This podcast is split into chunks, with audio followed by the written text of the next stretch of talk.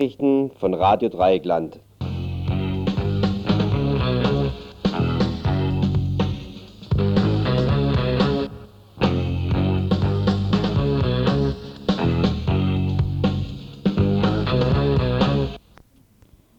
Heute haben wir im Info als Schwerpunktthemen Radio 100, Friedenswoche und 10 Minuten Schule Welle. Wir fangen als erstes jetzt mit unseren Kurzthemen an. Kurzinfo zu FOBO. Zur Volkszählung. Die letzte Gemeinderatssitzung wurde nach einem Schwächeanfall der CDU-Gemeinderätin Löwisch abgebrochen, bevor der Antrag der Grünen und der SPD es ging um die Schließung der Volkszählungserhebungsstelle verhandelt werden konnte. Morgen soll es nun endgültig ernst werden, als Top 4 der Tagesordnung wird der Antrag der SPD behandelt, der da lautet wie folgt: Erstens, Die Volkszählung wird für beendet erklärt. Zweitens, Auf Zwangsmaßnahmen des Verwaltungsvollzugs und auf Ordnungswidrigkeitsanzeigen wird verzichtet. Der Inhalt des Grünen Antrags ist, trotz wesentlich längerer Ausführungen, der gleiche die Gemeinderatssitzung beginnt um 16 Uhr. Wer sich ausschließlich für Volkszählung interessiert, braucht mit Sicherheit erst gegen 17 Uhr, gegen 5 Uhr zu kommen. Ort des Geschehens ist der Ratssaal im Rathaus. Ein Kurzinfo zu Südafrika. Nach 23 Jahren Haft haben sie Kofan Mbeki jetzt freigelassen. 1964 war Mbeki mit weiteren Führern des ANC in dem berüchtigten Rivonia-Prozess zu einer lebenslangen Freiheitsstrafe verurteilt und auf der Gefängnisinsel Robben Island eingekehrt worden. Mit ihm werden jetzt vier weitere politische Gefangene nach langjähriger Haft freigelassen. Denkt dann, es ist eine gute Freude, man kann sich richtig freuen, wenn jemand freigelassen wird in Südafrika. Aber einen Tag später hat das rassistische Regime am Freitagmorgen unter Missachtung aller Proteste der Weltöffentlichkeit den südafrikanischen Gewerkschaftsfunktionär Lungisi Lupundo hinrichten lassen. Der Apartheidsgegner wurde im Zentralgefängnis von Pretoria gehängt. Nur wenige Stunden vor zuvor war die südafrikanische Regierung noch von der UNO gebeten worden, das Todesurteil nicht zu vollstrecken. Die Hinrichtung beweist, dass sich das menschenverachtende Apartheidsystem nicht verändert hat. Auch wenn am Vortag der ANC-Führer Govan Mbeki nach 23 Jahre langer Haft entlassen wurde.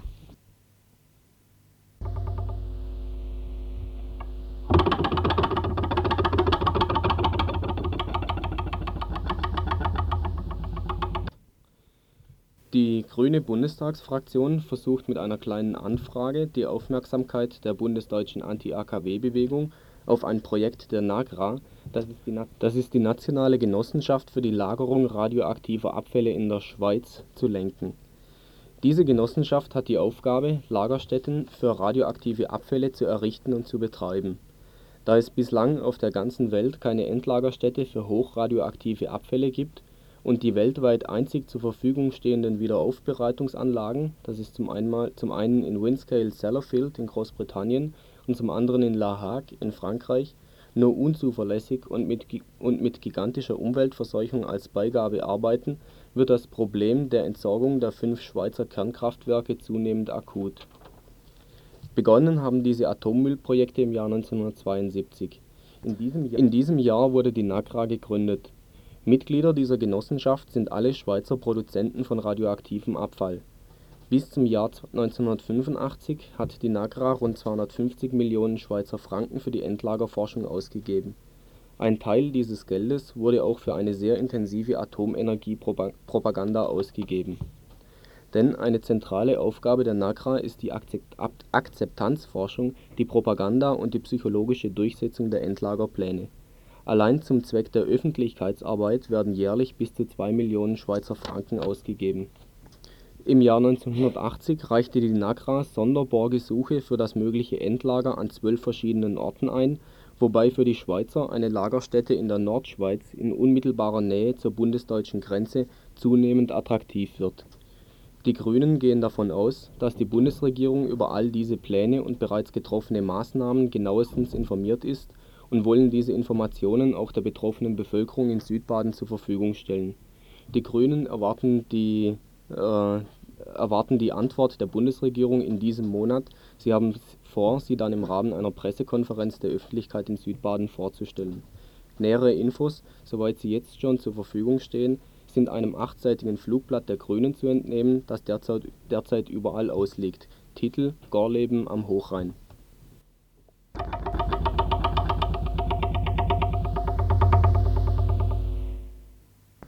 Anstatt einer Nachricht jetzt ein Kommentar zur Reaktion der Linken auf die Ereignisse von Frankfurt. Dies ist der Versuch, eine Debatte vom Kopf auf die Füße zu stellen, deren unnatürliche Lage mehr politischen Schaden anrichtet als der Gegenstand, von dem sie sich herleitet. An der Stadtbahn West wurden am vorvergangenen Wochenende zwei Polizisten ermordet, einige andere verletzt. Das ist der Sachverhalt, soweit er von Anfang an bekannt war, der ausreichte eine im Ursache-Wirkungsverhältnis beispiellose Selbstentblödungskampagne der westdeutschen Linken loszutreten. Was war noch beispiellos in dieser Nacht? Wir lesen allenthalben. Erstmals eskalierte die Gewalt auf Demonstrationen bis hin zu kaltblütig geplantem Mord. Welche Anamnese kann hinreichen, einen solchen Satz glauben zu können? Wie groß muss die Bereitschaft sein sich die vernebelnden Kategorien dieses Systems zu eigen zu machen, auf dass man ob der Frankfurter Morde die stetige Gewaltverschärfung in der Auseinandersetzung zwischen dem Staat und seinen Widersachern ausblendet, die in ihren Facetten von frei prügelnden Bullenkommando (etwa in Berlin seit 1967) bis hin zu technokratischen Bürgerkriegsszenarien wie etwa in Brockdorf reicht? Wir wollen klarstellen: Nichts aber auch gar nichts an diesen Startbahnereignissen rechtfertigt ihre Bewertung als qualitativ neue Stufe in der Konfrontation zwischen den Herrschenden und uns. Sie sind vielmehr ein Mosaiksteinchen innerhalb eines Prozesses der zunehmenden Reduzierung bürgerlich-demokratischer Verhältnisse zugunsten einer Faschisierung der Politik. Und was es zu untersuchen gilt, zu bekämpfen gilt, ist natürlich dieser Prozess im Ganzen nicht seine verdreht wahrgenommenen Symptome.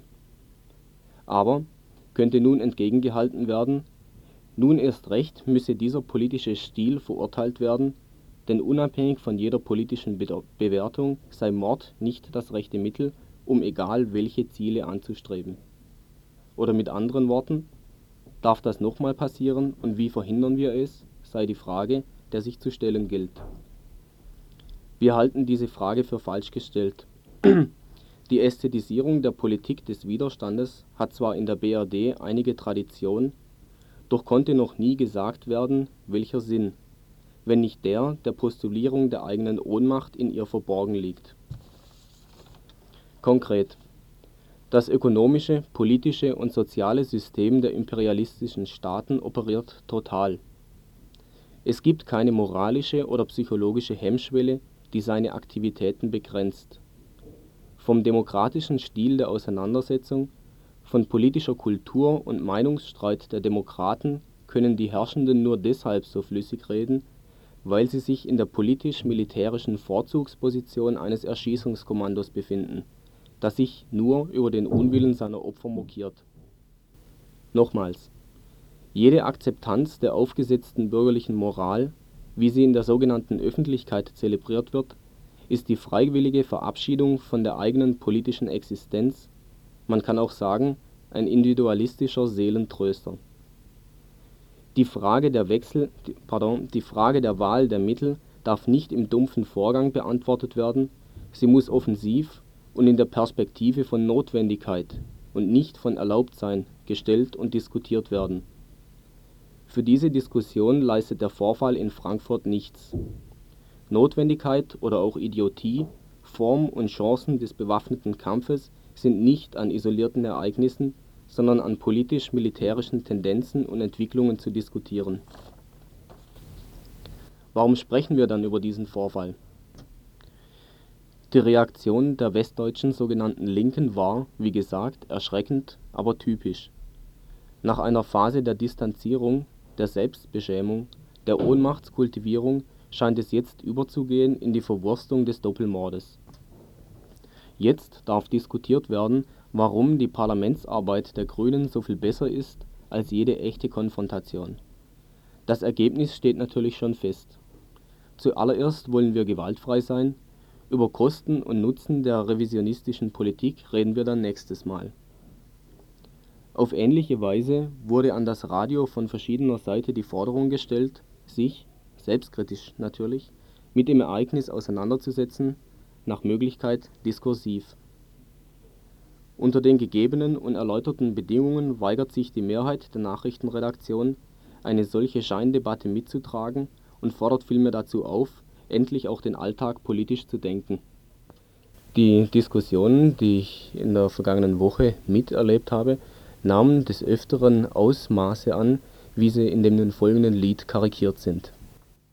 So passierte es einmal, äh, über die Wiener Ringstraße marschierten etwa 50 Studenten mit Transparenten protestierender Weise und die Polizei rückte also in wenigen Minuten in Hundertschaften aus und hatte die sofort auseinandergetrieben, verprügelt, verhaftet, was weiß ich. Nächsten Tag las man dann in der Zeitung, dass fünf oder sechs Polizisten dabei verwundet worden wären. Aber ein paar Tage später war die heiße Viertelstunde im Fernsehen und durch einen reinen Zufall konnte man folgendes Lied drin hören. Wir haben den Tierschutzverein, wir haben den Kinderschutz, wir haben den Rentnerschutzverein und der ist gar nichts nutz. Wir haben außerdem den Mutterfreudenschutzverband und einen Schutzverband fürs teure Vaterland.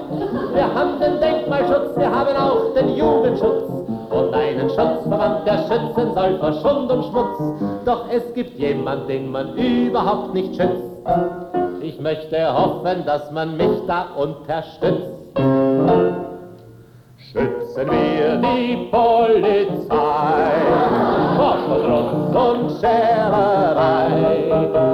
Ein Räuber überrascht wird und das Weglaufen vergisst, ja, wer schützt den Polizist? Ja, wer schützt den Polizist? Oder sagen wir, ein Student geht spazieren vorm Parlament. Ja, was denkt sich der dabei? Schützen wir die Polizei.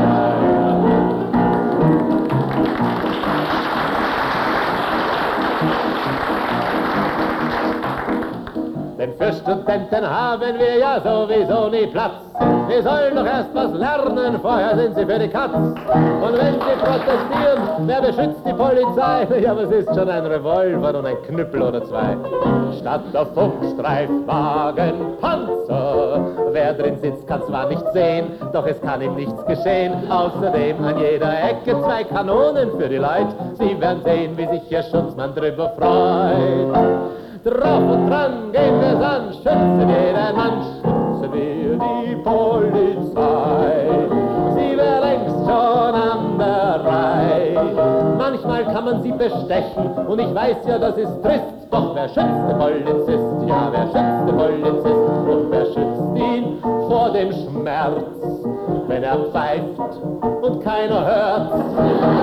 Oh, wir schützen jedes Tier, schützen Steuerhinterzieher, schützen Volksdemokratien, schützen Schützenkompanien. Jeden Tag sind wir beim Schützen frisch dabei, schützen auch die Polizei. Soweit Georg Kreisler. Das Lied ist 20 Jahre alt, das heißt, der Georg Kreisler hat es auch vor 20 Jahren schon gewusst.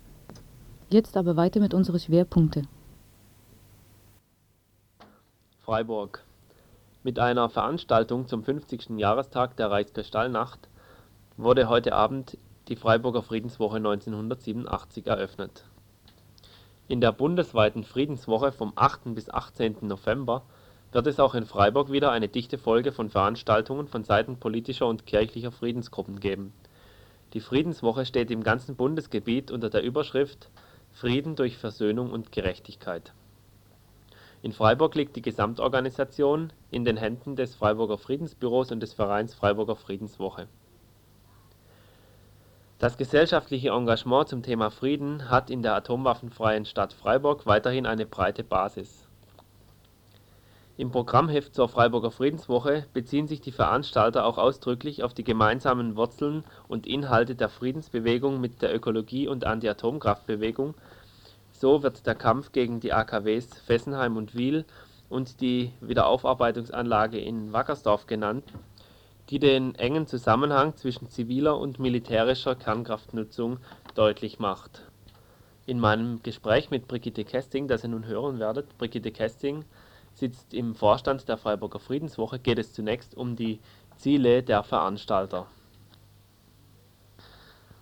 Was bedeutet denn die Überschrift über die Veranstaltungsreihe Frieden durch Versöhnung und Gerechtigkeit?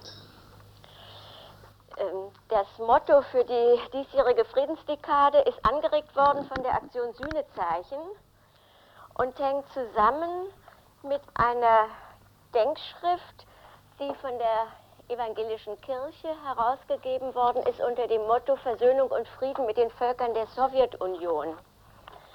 Äh, in Freiburg haben wir aber äh, es für richtig gehalten, diese These zu erweitern durch drei Punkte. Frieden, Zusammenarbeit mit der DDR, Versöhnung mit den Völkern der UdSSR und Osteuropas und Brot statt Waffen in der dritten Welt. Was für eine Bedeutung kann so eine Veranstaltungsreihe zum Thema Frieden im Jahr 1987 haben, wo, wo es scheint, dass die Supermächte sich tatsächlich doch zur Abrüstung durchringen? Ja, wir denken, dass das, was äh, durch die Supermächte hoffentlich und möglicherweise erreicht wird, dieses Abkommen über die Mittelstreckenraketen ja nur ein aller, allererster kleiner Anfang sein kann. Ähm, wir wissen, dass davon nur drei bis vier Prozent der Atomwaffen äh, betroffen wären. Und ähm, die Friedensbewegung hat also noch, sieht noch eine große Aufgabe vor sich, diese Abrüstungsbewegung äh, in Gang zu halten und zu möglichst weiteren Erfolgen zu führen.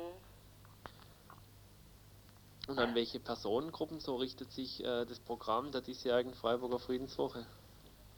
Ja, grundsätzlich richtet es sich an alle Bürger Freiburgs. Mhm. Besonders aktiv in der Gestaltung der Friedenswoche sind in diesem Jahr die christlichen Friedensgruppen, die Naturwissenschaftler für den Frieden mhm. und die Freiburger Friedenswoche und das Friedensbüro. Ähm, ähm, es finden ja viele Veranstaltungen gerade in der Auferstehungskirche da statt und in also werden von christlichen Gruppen organisiert. Ja. Sind die derzeit die aktivsten in der Friedensbewegung oder wie kann man das sehen? Sie sind jedenfalls äh, sehr aktiv und haben, äh, entwickeln im Besonderen die Fähigkeit, Ausdauer zu bewahren, mhm. nach unserem Eindruck. Wenn ich das Programm der Freiburger Friedenswoche mir ansehe, dann sieht es so aus, als ob auf, ähm, auf einer Basis der Kontinuität jetzt ähm, viele Detailfragen erörtert werden. Es gibt viele, also es sind tatsächlich viele Gruppen, die, äh, die über die Jahre hinweg zum, äh, gearbeitet haben und die zu unterschiedlichsten Themen äh, Beiträge liefern da vorhanden. Glaubst du, dass es äh, sozusagen sich diese mh, Friedensbewegung auf eine neue solide Basis gestellt hat mittlerweile? Also ich denke schon, dass es sehr viel Resignation gegeben hat in den letzten Jahren und dass auch viele müde geworden sind, ähm, mit, weiter mitzumachen und dabei zu bleiben. Aber äh, wie du schon gesagt hast, es gibt halt doch einen gewissen Kern von äh, Menschen, die es also absolut notwendig finden, dran zu bleiben. Und gerade die äh, Verhandlungen zwischen den Großmächten, die ja jetzt stattgefunden haben, haben uns natürlich ermutigt, mhm. weiterzumachen. Bevor ich Brigitte Kesting noch zum konkreten Programm der Freiburger Friedenswoche zu Wort kommen lasse, möchte ich dieses Programm euch vorstellen. Es begann, wie gesagt, heute Abend mit einer Veranstaltung zum 50. Jahrestag der Reichskristallnacht. Und zwar beim Mahnmal, gegen, äh, beim Mahnmal zum Gedenken an die Opfer des Nationalsozialismus. Am Rotteckring traf man sich um 19 Uhr äh, unter den, mit den Parolen den Neonazis Einhalt gebieten, für Frieden und Abrüstung und demokratische Rechte verteidigen.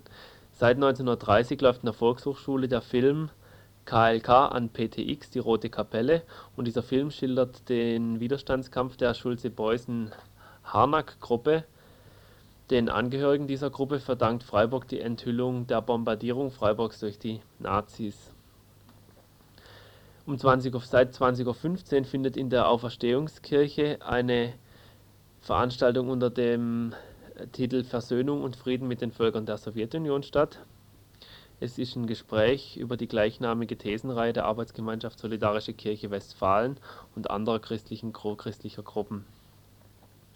Eine interessante Veranstaltung findet auch seit 20.15 Uhr im Gemeindesaal der Johanneskirche in Merzhausen statt.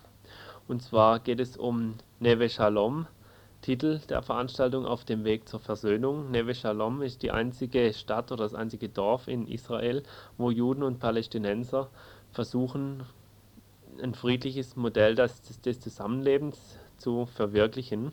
Referentin ist äh, Frau Philipp Heck und der Veranstalter die Friedensgruppe Hexental. Morgen dann finden, findet eine Veranstaltung der, der Naturwissenschaftler der Fachschaft Physik statt, und zwar in der Universität im Kollegiengebäude 1 im Hörsaal 1021. Thema STI Brennpunkt im All. Ebenfalls ähm, die Rolle der Wissenschaftler bei der Lösung der Probleme von Sicherheit und Abrüstung behandelt eine Veranstaltung am Mittwoch, den 11. November um 20 Uhr im Kollegiengebäude 1 wieder, diesmal im Hörsaal 1010. Und zwar wird ein Russe, Karl Reban, Rebane, Präsident der Estischen Akademie der Wissenschaften und Direktor des Physikalen Instituts in Tallinn in Estland, ähm, referieren. Veranstalter sind die Naturwissenschaftler für den Frieden. Und um 20 Uhr geht es am Mittwoch in, im evangelischen Gemeindesaal Opfingen um die Friedensbewegung der DDR. Dazu referieren wird der Pfarrer Ross aus Freiburg-Tiengen und veranstaltet wird es von der, Freiburger, von der Opfinger Friedensinitiative. Am Donnerstag geht es in der Aula der Universität um 20 Uhr um die Rüstungsforschung in der Bundesrepublik Deutschland. Referiert wird der Privatdozent Rainer Rilling aus Marburg und als Veranstalter treten die Naturwissenschaftler für den Frieden wieder auf.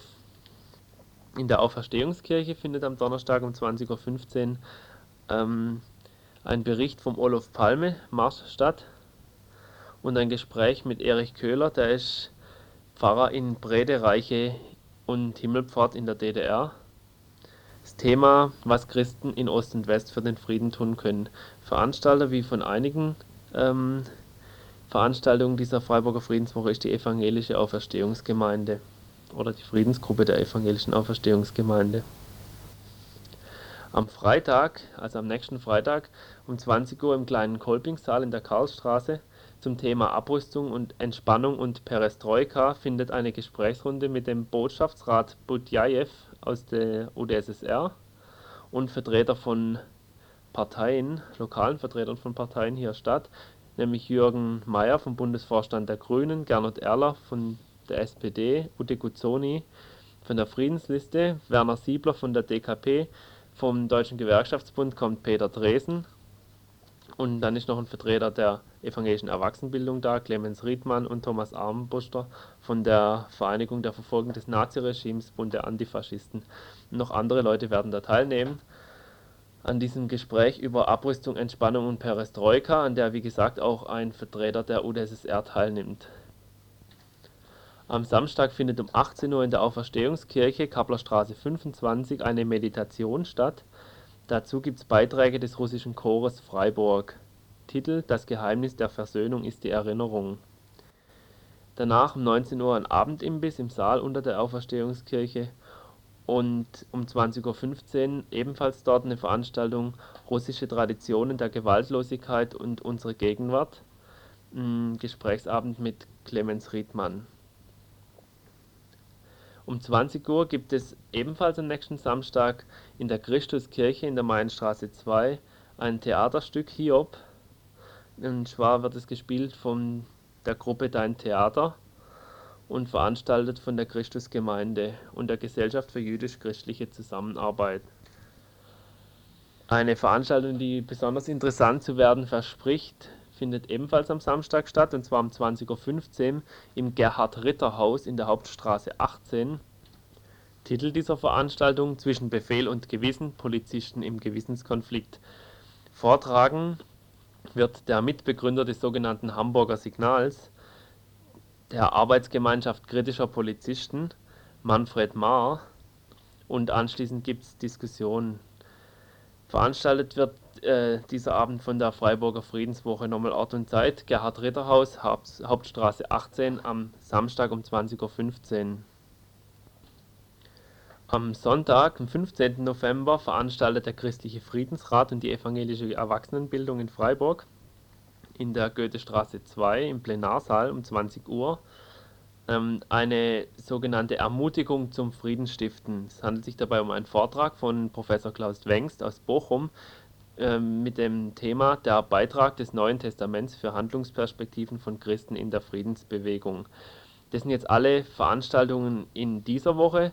Die nächste, die weiteren Veranstaltungen finden dann ab Dienstag in der kommenden Woche statt und da werden wir dann im Info nächsten Montag ähm, nochmal darauf hinweisen sonst wird das jetzt zu viel.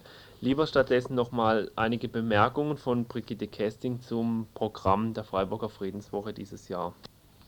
Also ich denke, dass es zum Beispiel ganz wichtig ist, dass die, ähm, so eine Gruppe der, äh, aus dem Bereich der Universität sich auch jetzt bereit gefunden hat, im Rahmen dieser Friedensdekade aufzutreten und ähm, eben doch noch andere Gruppen, äh, Personengruppen ansprechen wird, als die, die wir bisher mit den Veranstaltungen der Friedenswoche erreicht haben. Mhm. Dass die Universität da mit einbezogen wird, die Forschung, die Wissenschaft, die hier ganz wichtig ist, zum Beispiel unter dem Aspekt der Rüstungsforschung und so weiter, mhm, der Verantwortung der Wissenschaftler.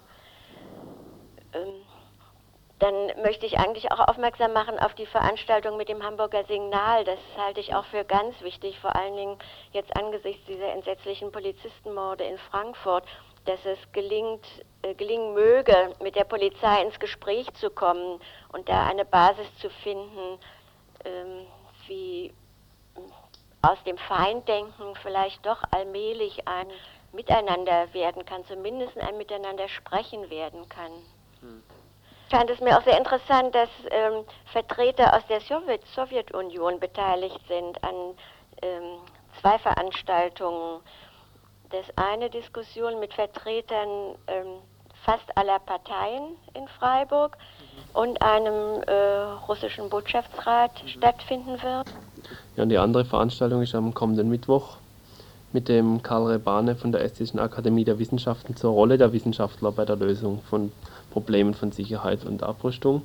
Eine weitere Veranstaltung mit einem Vertreter aus der Sowjetunion wird nach der Freiburger Friedenswoche stattfinden und ich glaube, ich von der Friedensliste organisiert werden. Die steht auch noch in Zusammenhang damit. Also wir finden es auch sehr wichtig, dass die äh, diesjährige Friedenswoche äh, mit dem Gedenken an den 50. Jahrestag der sogenannten Reichskristallnacht beginnt mit einer äh, Veranstaltung am Mahnmal äh, am Rotteckring, ähm, der uns erinnern soll an die schreckliche Vergangenheit, mit der wir alle immer noch zu tun haben und die immer noch nicht ausreichend äh, in Deutschland bearbeitet worden ist. Ähm, vielleicht kann ich auch zu, dem, äh, zu der vorigen Frage noch sagen, dass die Friedensbewegung auch sicher ganz vermehrt mit den anderen äh, Bewegungen, der Ökobewegung zum Beispiel, zusammenarbeiten wird. Wir haben damit ja begonnen bei der großen Pfingstveranstaltung in diesem Jahr in Bremgarten. Und das wird sicher in Zukunft noch stärker äh, notwendig sein.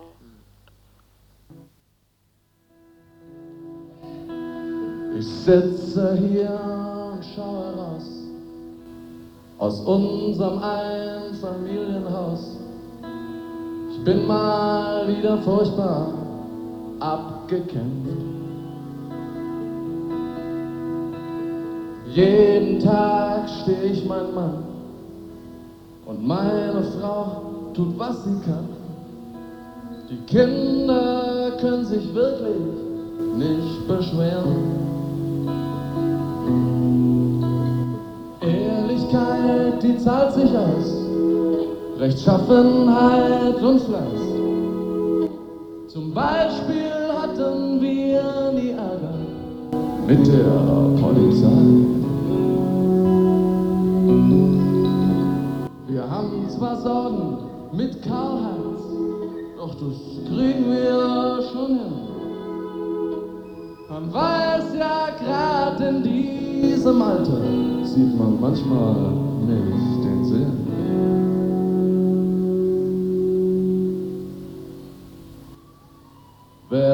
nicht so weit. Bis zu meiner Pension, es ist noch so weit. Zum gerechten Lohn, ich sitz hier und sehe den Abendschein. Und weiß,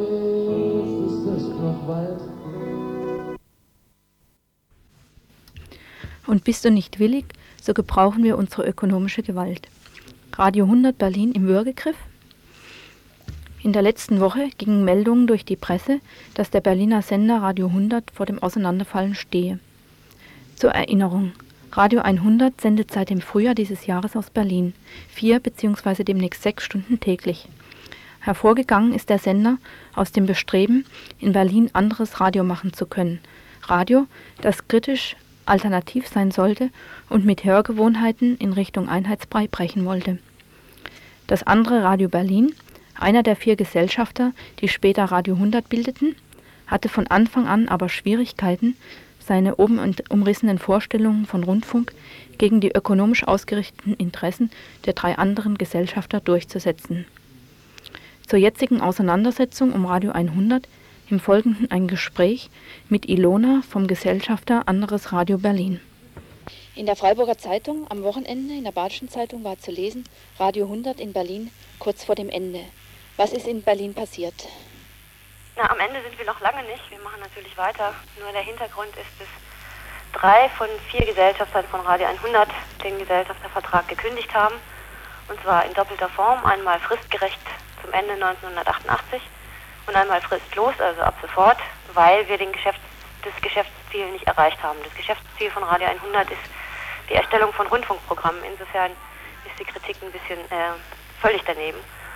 Wir haben den Gesellschaftervertrag gekündigt, weil sich der Aufsichtsrat geweigert hat, ähm, zuzulassen, dass die Redaktion gänzlich entlassen wird und eine neue Redaktion eingestellt wird. Und da sie den Aufsichtsrat nicht abschaffen konnten, haben sie eben den Gesellschaftervertrag gelöst und wollen jetzt dass der Kabelrat Ihnen die Lizenz überträgt. Mhm.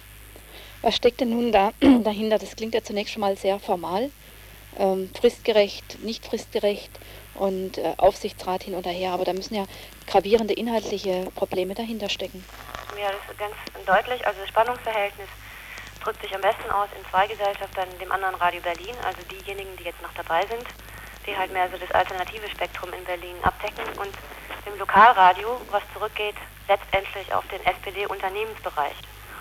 Und da ist ja nun äh, überall auch in der letzten Zeit nachzulesen, die SPD bemüht sich über Minderheitenbeteiligungen im privaten Rundfunk einzusteigen, um da ganz explizit auch einzugreifen und direkt einzuwirken auf das Medium. Und das versuchen sie halt bei uns. Und wir haben uns dagegen geweigert, gegen solch direkten Eingriff. Und ähm, ja, als wir da nicht mitgespielt haben, haben sie, weil sie ja Geld haben im Vergleich zu den anderen Gesellschaftern, die auf ihre Seite gezogen und versuchen uns jetzt kaputt zu machen. Und zwar mit einer Verleumdungskampagne. Die hat also, die sucht wirklich ihresgleichen. Ja. Sie erzählen, Radio 100 würde nur von ein paar hundert Leuten gehört werden. Radio 100 äh, würde im Wesentlichen von zwei Wohngemeinschaften gestaltet werden. Das Programm sei unhörbar und äh, es würden noch nicht mal Alternativbetriebe bei uns Werbung schalten. Das ist schon, das hat schon solche Dimensionen, da kann man sich kaum mehr gegen wehren, weil die schmeißen mit Dreck und irgendwas bleibt immer hängen. Und es ist zwar alles gelogen und wir werden da auch in irgendeiner Form juristisch gegen vorgehen, aber trotzdem, äh, naja, es bezeichnet ist das Klima, in dem wir hier im Augenblick mhm. arbeiten.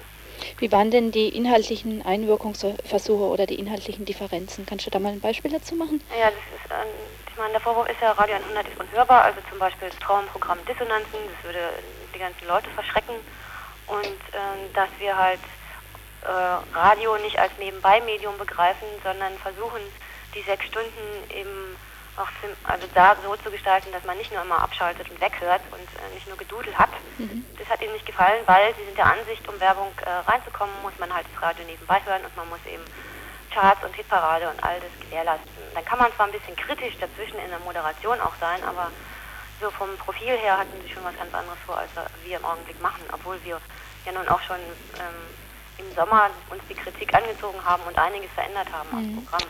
Da gab es ja im September, soviel ich weiß, den Versuch einer Programmveränderung, gerade aufgrund ähm, von Kritiken durch einzelne Gesellschafter, eben diese Gesellschafter, die nicht anderes Radio Berlin heißen. Wieso griff denn dieser Rettungsversuch nicht? Ja, das war ihnen einfach zu wenig, was wir gemacht haben. Wir haben das Programm mal dahingehend umgestellt, dass wir nicht mehr mit dem Frauenprogramm angefangen haben, sondern mit dem sogenannten aktuellen Magazin. Das wollen sie im Prinzip auch, aber sie wollen halt äh, da durchgreifendere Maßnahmen. Also ist so, wir haben ja im Augenblick nur vier Stunden und wir machen eine Stunde aktuelles Magazin. Sie wollten zwei Stunden und zwar würde das bedeuten, dass es dann kein Frauenprogramm mehr gibt. Dann wollten sie, dass ähm, eine andere Redaktion, wie gesagt, eingestellt wird und zwar in dieser anderen Redaktion, die gibt es auch, die hat sich auch schon der Öffentlichkeit präsentiert als jetzt äh, die neue Combo von Radio 100. Die besteht nur aus Männern. Und auf die, äh, den Einwand des Aufsichtsrates, der ja nur aus Frauen besteht, dass zu einem alternativen Medium natürlich auch gehört, dass nicht nur über Frauen berichtet wird, sondern auch Frauen in den Medien selber drin vorkommen, haben sie gesagt, naja, die Hälfte von ihnen sei schwul und Schwule hätten eh eine besondere Sensibilität für Frauenthemen und das würden sie schon abdecken. Und auf diesem Niveau spielt sich das ab. Mhm. Und, und, da gab es quasi keine Möglichkeit mehr, irgendwie eine gemeinsame Basis zu finden. Nein, überhaupt nicht. Mhm. Also wir haben diverse Termine anberaumt von Schlichtungs- und sonstigen Gesprächen. Und da haben sie uns eigentlich nur verarscht, weil vor den Terminen sind sie schon an die Presse gegangen, was wir nicht wussten und hatten schon das Scheitern erklärt, bevor es mhm. überhaupt ein Ergebnis von diesen Gesprächen gab. Ja, wie soll es denn nun jetzt weitergehen? Ähm, ich habe auch gelesen, dass diese anderen Gesellschafter quasi auffordern, euch auffordern, als der als RAB das weitermachen will, eure Lizenz an den Kabelrat zurückzugeben. Wie seht ihr denn eure Zukunft? Ja, Sie wollen natürlich die Lizenz haben und haben das auch beantragt. Aber so einfach ist es ja nicht, weil das Lokalradio, eben jenes äh, mehr oder weniger SPD-dominierte Teil, hat in Berlin keinen eigenen Lizenzantrag gestellt. Also die können irgendwie so schnell gar nicht die Lizenz bekommen. Aber das ist reine Formalia. Das, die ganze Geschichte hat einen Vorteil für uns. Wir können jetzt anfangen, ähm, ohne diesen Druck im Nacken von den Gesellschaftern, dass man ständig Angst haben muss, ähm, die wollen uns ins Programm ein, äh, eingreifen und so weiter, uns neue Strukturen ausdenken. Und wir kriegen von außen ziemlich viel Unterstützung und äh, wir haben auch sehr viel Geld zugesagt bekommen für einen Mitarbeiterverein, um das ganze Radio 100 halt so zu gestalten, dass ein großen Teil der Anteile dann der Mitarbeiterverein hält, so ähnlich wie die Taz. Mhm. Das muss natürlich finanziert werden und das Geld haben die Mitarbeiter nicht, weil wir haben dann das letzte halbe Jahr überhaupt keine Löhne mehr bekommen. Ja, und das heißt, äh, haben uns Leute zugesagt, in Form von einer Treuhandfinanzierung, was wir dann irgendwie in fünf oder sieben Jahren zurückzahlen müssen, mhm. falls überhaupt. Das sind also zwei Sachen. Das eine ist eben äh, das Geld und die neue Organisationsstruktur innerhalb der Redaktion und eben die neue Struktur der Gesellschaft Radio 100. Im Unterschied zu äh, den anderen, also diesen drei Gesellschaften, machen wir immer noch Angebote, dass wenn sie sich auf unser Konstrukt einlassen, können sie weiterhin äh, dabei bleiben. Ob mit so viel Prozent muss man dann klären. Also wir lassen ihnen so ein bisschen die Tür offen. Ähm, das hat einen ganz realen Hintergrund und zwar sind äh, ja, die Schulen in Form von Eldoradio, ähm, naja, übergelaufen. Ja? Also mhm. die machen halt bei den anderen mit. Und das finde ich dann schon ziemlich bedauerlich und auch ganz schön gefährlich, weil ich mir nicht vorstellen kann, dass die SPD ein weitergehendes Interesse daran hat, wirklich ein, ein schwulen Programm laufen zu lassen, sondern ich habe den Eindruck, sie nutzen die nur, um gegen uns anzugehen. Mhm. Und dann dauert es nicht mehr lange und dann werden die fallen gelassen wie eine heiße Kartoffel. Ja, und das muss jetzt halt geklärt werden. Also wir mhm. versuchen auf jeden Fall noch Eldoradio und die Schwulen und eben, wenn die Gesellschafter wollen, sie nochmal zurückzuholen. Aber wenn sie nicht wollen, dann sind wir auch durchaus in der Lage, das alleine zu machen. Naja. Und von Seiten des Kabelrats, habt ihr da Befürchtungen, dass der euch dazwischen funken könnte?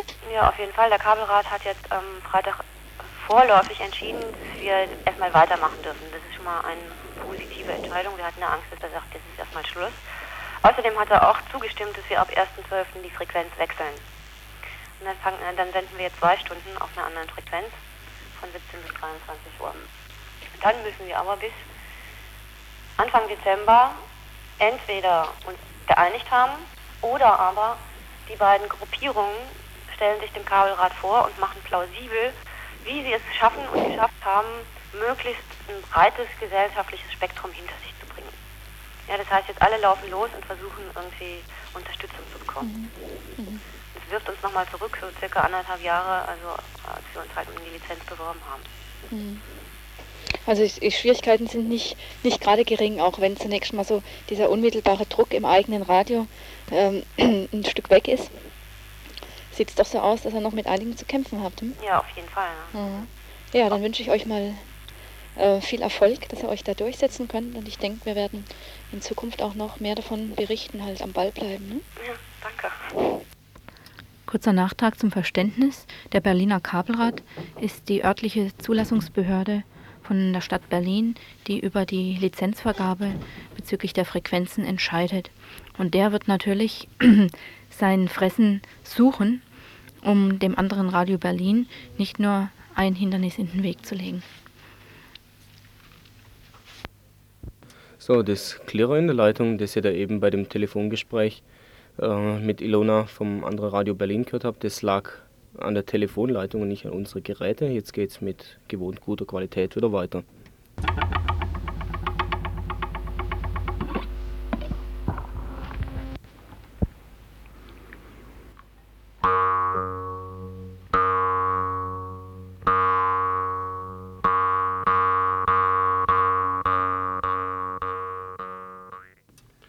So, wir sind jetzt mittendrin bei den, in den Veranstaltungshinweisen. Der erste davon geht vor allen Dingen die Schüler an. Und zwar soll am nächsten Samstag, das ist der 14.11., um 14 Uhr im Café in der Habsburger Fabrik äh, die, äh, eine Veranstaltung vom Bezirksschülerrat stattfinden. Da ist zum einen Tagesordnungspunkt äh, der, dass der Bezirksschülerrat zum eingetragenen Verein wird. Dazu gibt es den Vorstandswahlen. Das zweite ist, dass die Stadt ein Jugendparlament einrichten will und dazu gibt es auch von der Stadt einen Schülerwettbewerb über den Jugendbeauftragten. Denn als nächstes soll über die Kultusministerkonferenz in Karlsruhe äh, geredet werden. Die Kultusminister haben sich über die Oberstufe-Reform geeinigt. Und als letzter Tagesordnungspunkt dort und Diskussionspunkt äh, die Erstellung von einer Stadtschülerzeitung. Also nochmal, Samstag, 14 Uhr, Café Habsburger Straße, Bezirksschülerrat. Im nächsten Herbst kann sie Wirklichkeit werden, die Freie Grundschule Freiburg. Dazu suchen sie noch Eltern, die bereit sind, für ihre Kinder eine Schule ohne Zwänge, ohne Disziplinierung, ohne Fremdbestimmung, ohne Einschüchterung, ohne Beschränktheit zu erkämpfen. Sie wollen eine Schule, in der Aufgeklärtheit und Emanzipation, Gleichberechtigung und Ernstnehmen großgeschrieben werden, in der Konflikte und Zärtlichkeit, Langeweile und ungezügelte Neugier, Kämpfe und Solidarität gegenseitig helfen und, ein, und eigene Wege zu finden, gleichermaßen dazugehören. Wenn du vor die Gründung einer solchen Schule mitarbeiten willst, dann kommst du am Donnerstag, den 12.11.87 um 20.30 Uhr zum Büro in der Kinderhausinitiative Fabrik Habsburger Straße 9 im Vorderhaus. Die nächste Einladung geht an einen etwas engeren Personenkreis, und zwar an alle Betriebs- und Personalräte sowie an alle Vertrauensleute im DGB-Kreis Freiburg-Breisgau. Eingeladen wird für den Donnerstag, der 12. November, also ebenfalls kommende Donnerstag, 19.30 Uhr, in die Mooswald Bierstube, die ist in der Elsässer Straße 58.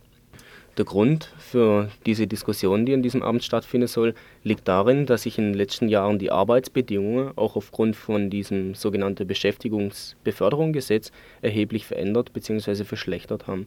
Dazu kommt die Vorstellung der Bundesregierung zur Einführung eines Dienstleistungsabends in Zusammenarbeit mit dem Solidaritätskomitee für menschengerechte Arbeitszeitverkürzung will der DGB über diese veränderten Bedingungen öffentlich diskutieren.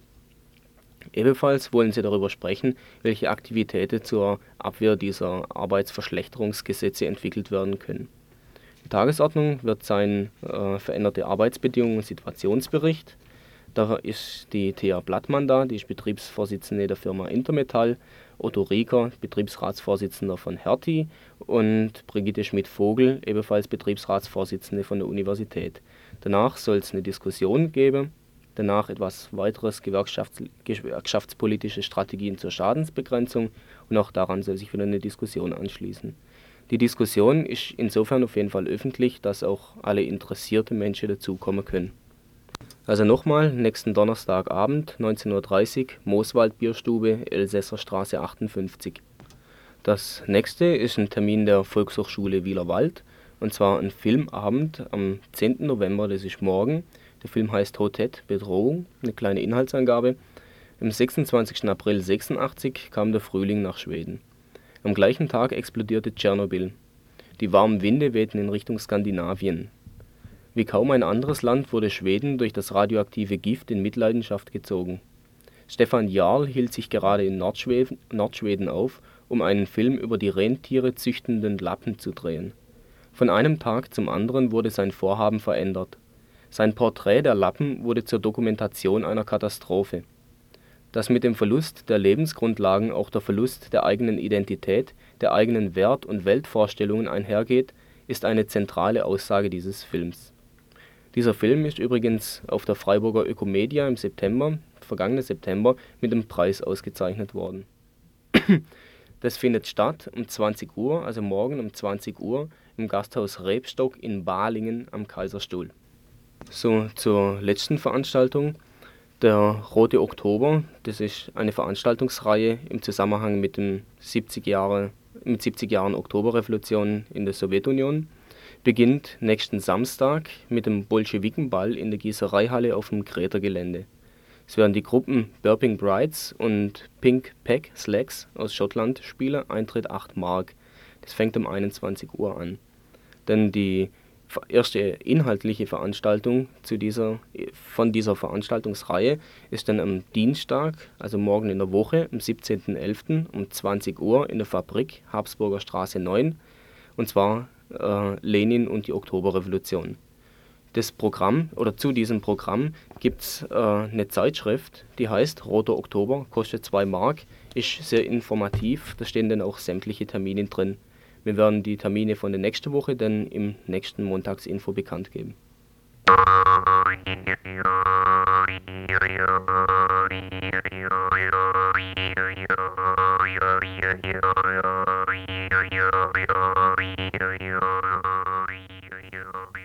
Heute im Info Schwule Welle Info.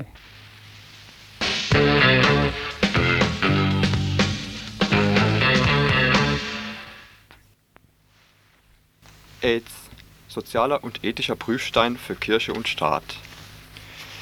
Dies war der anspruchsvolle Titel einer Tagung am letzten Dienstag in Karlsbau. Veranstalter war die AGJ, Arbeitsgemeinschaft für Gefährdetenhilfe und Jugendschutz eine Substruktur der Freiburger Caritas. Prüfstein: Dies legt nahe, dass Mann (Frau war auf Veranstalterseite wie üblich nicht vertreten) eigentlich auf dem richtigen Weg ist, nur gerade bereit zu einer Kurskorrektur, um noch besser im Ziel zu liegen. Die meisten Vorträge zeigten jedoch, dass das Thema Aids wohl einige Nummern zu groß ist für Kirchens. Übrigens auch für Staat, wie Bayern zeigt. Verlangt es doch sich in kürzester Zeit vorurteilsfrei mit bisher angstbesetzten Themen wie Homosexualität und Prostitution, aber auch Hilflosigkeit und Ohnmacht auseinanderzusetzen. Normalerweise nimmt man sich da ja 400 Jahre Zeit. Ich würde den Prüfstein eher durch einen Stolperstein ersetzen. Die ersten beiden Vorträge von Ulrich Bienzle über medizinische soziologische und bevölkerungspolitische Aspekte und von Ottmar Fuchs betitelt Der kranke Fremde, der fremde Kranke, zeigten die Schwierigkeiten. Bienzle vertritt die sogenannte Berliner Linie zur AIDS-Bekämpfung, also vorurteilsfreie Erwägung, sagen wir fast, aller Möglichkeiten zur AIDS-Bekämpfung, Beratung und Hilfe statt solchen rechtlicher Maßnahmen, realistische Aufklärung Integration der AIDS-Betroffenen.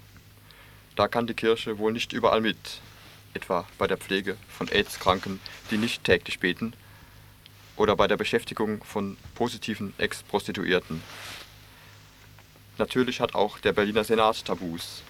Die liegen aber doch ein Stück weiter weg als die der Kirche. Für besonders AIDS-trächtig hält Bienzle etwa das Drogenproblem und die Beschaffungsprostitution dass der Preis der Illegalität der Droge etwas damit zu tun haben könnte, darauf kommt auch er nicht. Fuchs Er kennt als Theologe die kirchliche Subkultur, durchschaute sehr gut, woran sich die Amtskirche mit AIDS schwer tut. Anderen zu helfen und beizustehen, ist ja in der Theorie eine der Hauptaufgaben einer christlichen Kirche. Aber im System steckt ein Tabumechanismus, der die selbstlose Hilfe dort stoppt, wo sie beginnen müsste, nämlich da, wo der Betroffene anders denkt oder handelt als erwünscht, der kranke Fremde, oder eine angebliche Gefahr für die Gesunden darstellt, der fremde Kranke. Fuchs rief zu einer Art Umkehr auf, zu menschlicherem Umgang mit Prinzipien und zum Lernen von denen, die man bisher abgelehnt hat. Aber die Dringlichkeit seiner Appelle zeigten mir, dass das mit der Umkehr wohl nicht so leicht ist und, realistisch gesehen, zu langsam geht, verglichen mit der Ausbreitungsgeschwindigkeit von AIDS. Ein weiterer Vortrag, vorsichtig betitelt mit Betroffene organisieren sich, es sprach Jan Schäfer von der Berliner AIDS-Hilfe, und er stellte gerade deren Arbeit vor. Besonders deutlich kam heraus, wie wichtig es ist, dass die Hilfe von Leuten kommt, die sich auskennen, also zum Beispiel von Schwulen für schwule AIDS-Opfer. Dies wurde etwas befremdlich aufgenommen. Sind es Kirchenleute doch gewohnt, zu allem etwas sagen zu können. Aber bei AIDS liegt die Sache eben etwas anders. Jan Schäfer benutzte die gewohnte Sprache, die die Leute verstehen, auf die es ankommt. Vielleicht nicht die Nonne in Reihe 17, die wohl rote Ohren kriegten, als sie lernten, dass man das Abspritzen in den Mund des Partners jetzt besser lässt, wegen HIV-Gefahr. Schließlich gab es den Erfahrungsbericht eines Klinikseelsorgers, Jürgen Bußmann aus Mainz. Er persönlich hat anscheinend einige der vorhin erwähnten Grenzen übersprungen, so dass er im Einzelfall vorurteilsfrei handeln kann. Ähnlich denken und handeln sicher viele kirchliche Mitarbeiter. Aber auch er hat die Gratwanderung zwischen offizieller Lehrmeinung und persönlicher Vernunft zu gehen, die nicht-kirchlichen AIDS-Helfern erspart bleibt. Am Nachmittag fanden Arbeitsgruppen statt zu den Themen der Vorträge und zu den sogenannten Hauptrisikogruppen Hierzu nur zwei Beobachtungen. In der Gruppe über Homosexualität vertrat ein wohlmeinender Teilnehmer die These, dass AIDS doch auch etwas Gutes hat. Über Schwulsein wird jetzt diskutiert, in bisher ablehnenden Kreisen, etwa in der Kirche. Aber auf diese Thematisierung erst und gerade angesichts des Todes können wir verzichten. In einer anderen Gruppe berichteten drogenabhängige Positive aus einer Anstalt in Gaggenau. Einerseits mutig, Andererseits finde ich es geschmacklos, dass anscheinend eine Gruppe von Vorzeigepositiven besteht, die sich bestaunen lässt. Ja, dass wir die Diskussion über AIDS immer noch wichtig finden, machen wir am 27. November in der Fabrik machen wir eine Veranstaltung mit zwei Filmen. Der eine ist Living with AIDS, der andere Coming of Age und ähm, fängt um halb neun an in der Fabrik in der Habsburger Straße und hoffe, dass viele Leute kommen, die mit uns mitdiskutieren wollen.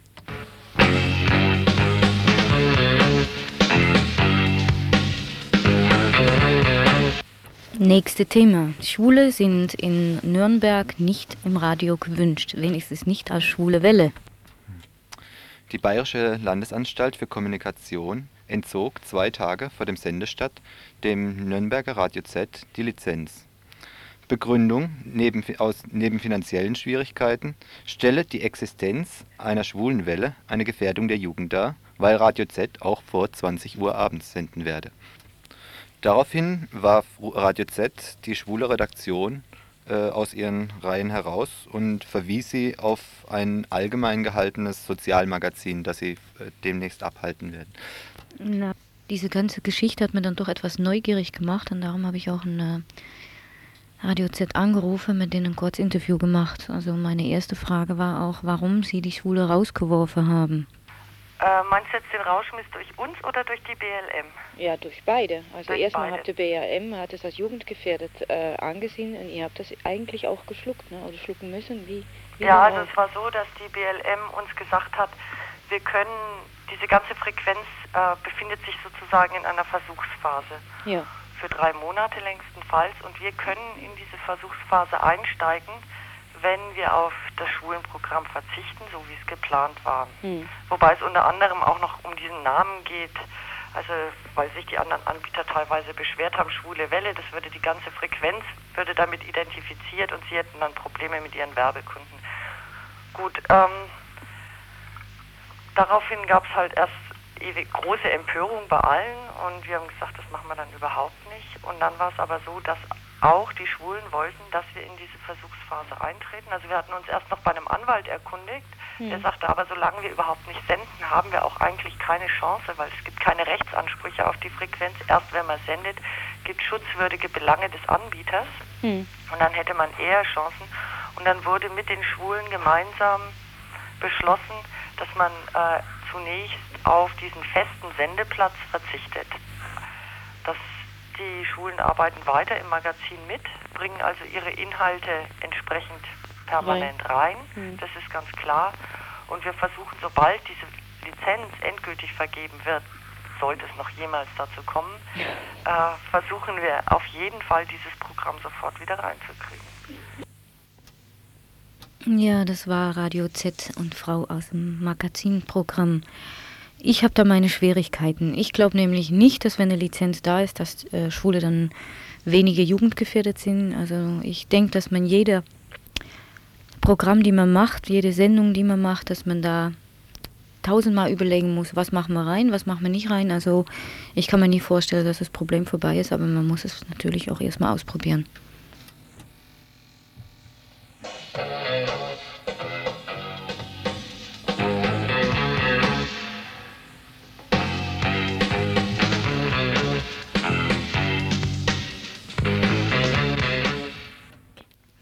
Also jetzt noch was Erfreuliches am Samstag, 28. November. Natürlich abends, und zwar ab 20 Uhr, das Social Event für Schwule und ja, natürlich auch für alle anderen, die nicht schwul sind. Aber es noch werden wollen. Oder nicht? Lass mir bitte auch noch was. Ja, aber bevor wir uns jetzt hier in irgendwelche Belanglosigkeiten verhaspeln, wollen wir sagen, was es denn da alles noch gibt. Ja? Und zwar Kiki und the Rest dann wird es kabarettistische Selbst- und Fremddarstellungen geben. Es gibt ein wahnsinns toller schwule Modeschau. Und überhaupt Kultur pur. Sekt. Wein. Fressalien. Cocktails. Und schöne Männer, also komm. Also genug für heute, das war Schwule Welle, Info im Info.